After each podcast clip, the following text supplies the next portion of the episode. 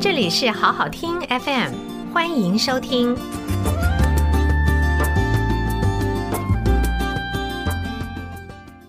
各位好，我是李向成。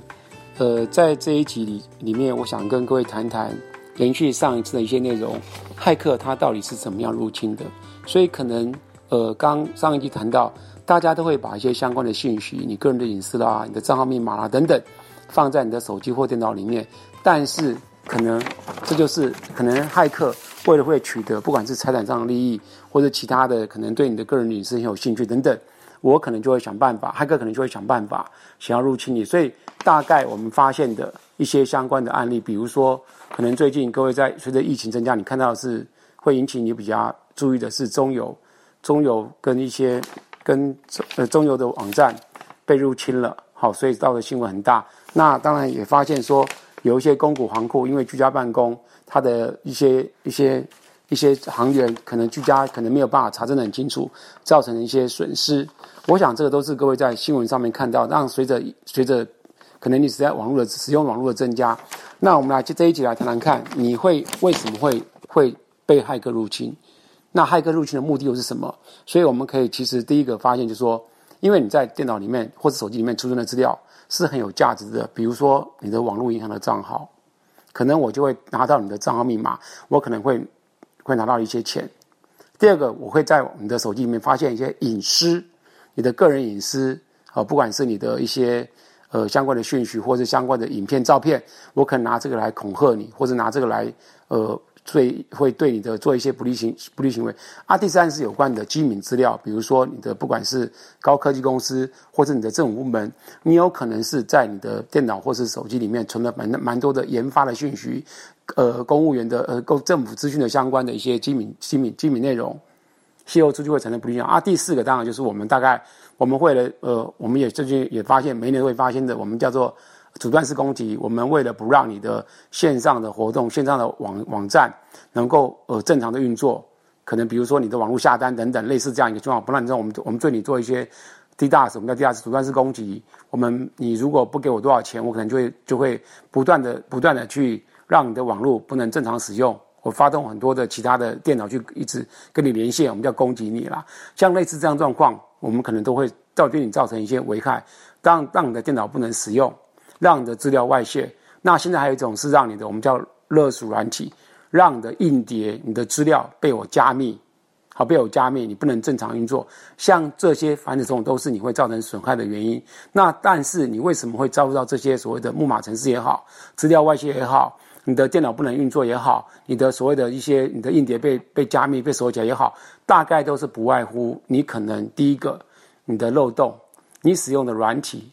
大部分是软体。或是一些系统软体，或是一些硬体吧，比较少数的硬体的设备，你的漏洞没有修补。好，漏洞什么叫漏洞？可能是，你可能买来这个系统，你没有更新，用久了之后就会出现了。我上集有提到说，可能你这个时候你嗯买了这个软体，用了这个软体是 OK 的，可使用一段时间，随着使用者增加，所谓的骇客活动增加，慢慢漏洞就会出现。这漏洞其实蛮难修补的，因为可能。你可能当然，如果你是个人还好，你可能不断的更新就可以了。可是你如果在一个企业，很多人都是，比如说我们讲 Windows，你都是用 Windows 旧版本去开发了很多 AP，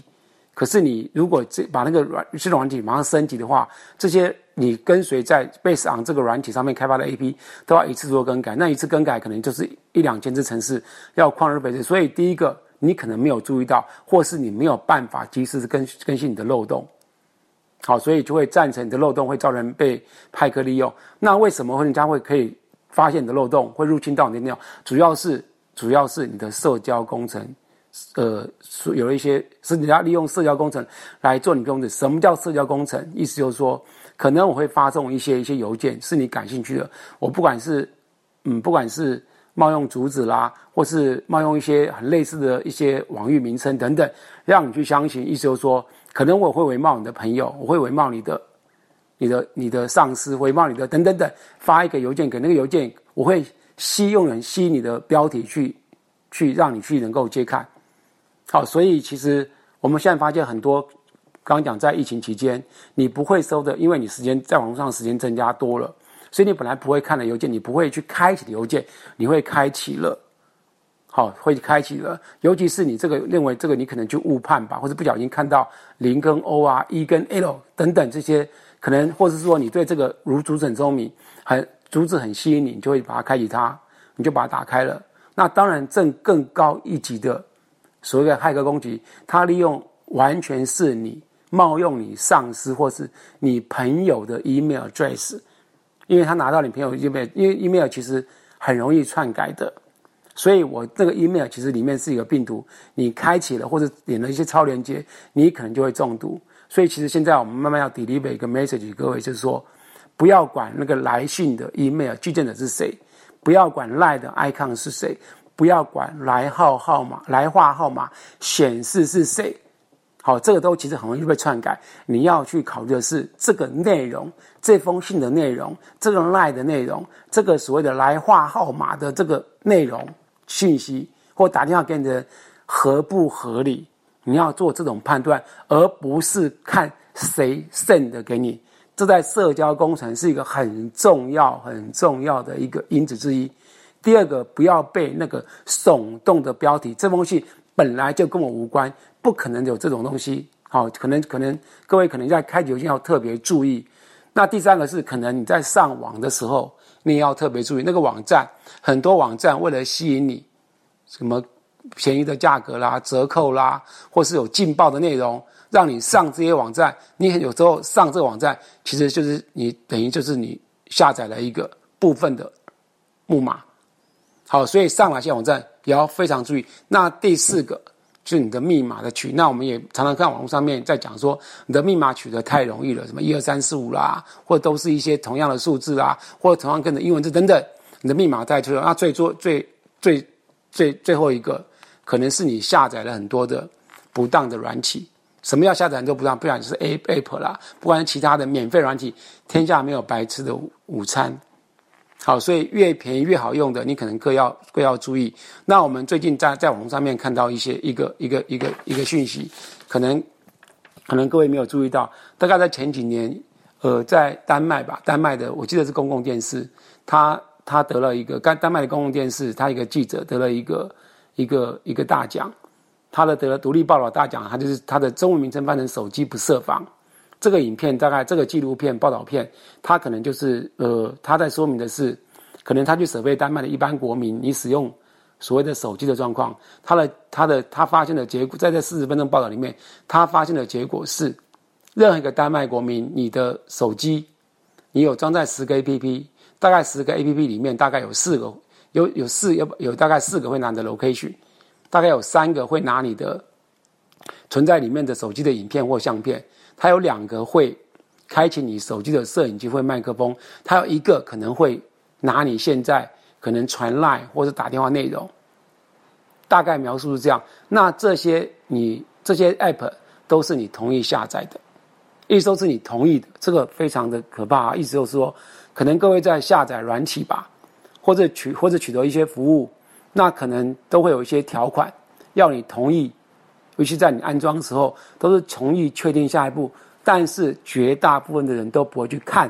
这条款是什么，因为条款可能是漏漏等很长，你可能没有时间去看。可是，条款埋在条款里面，当你下载这个 app 的时候，或是你同一些内容，这个其实就告诉，就是跟你讲说，我要拿取你，你同意下载这个 app 啊？那你看 OK，同时就是同意哦，同意你。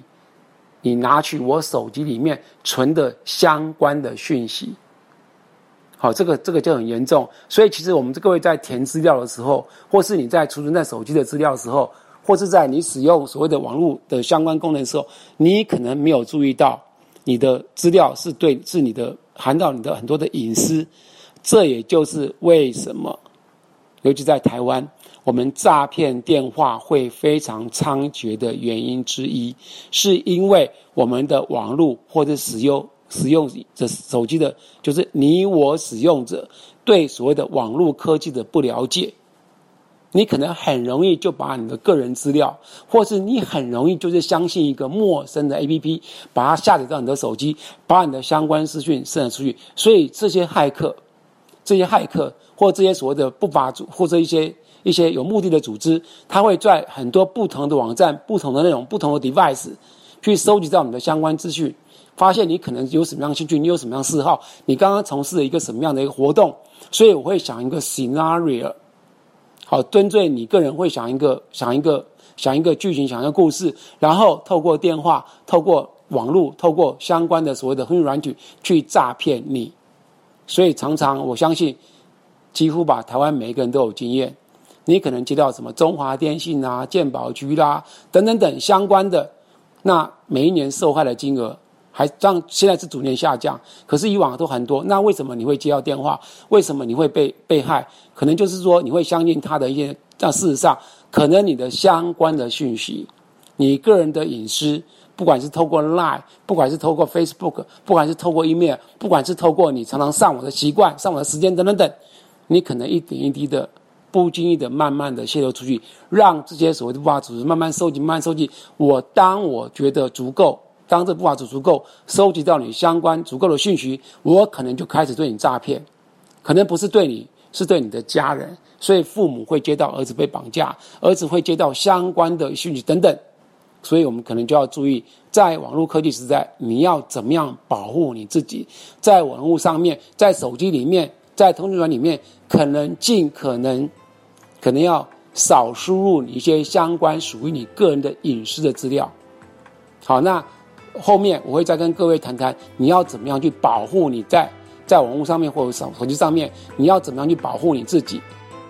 谢谢收听，请继续关注好好听 FM。记得帮我们分享给您的亲友，祝大家平安健康。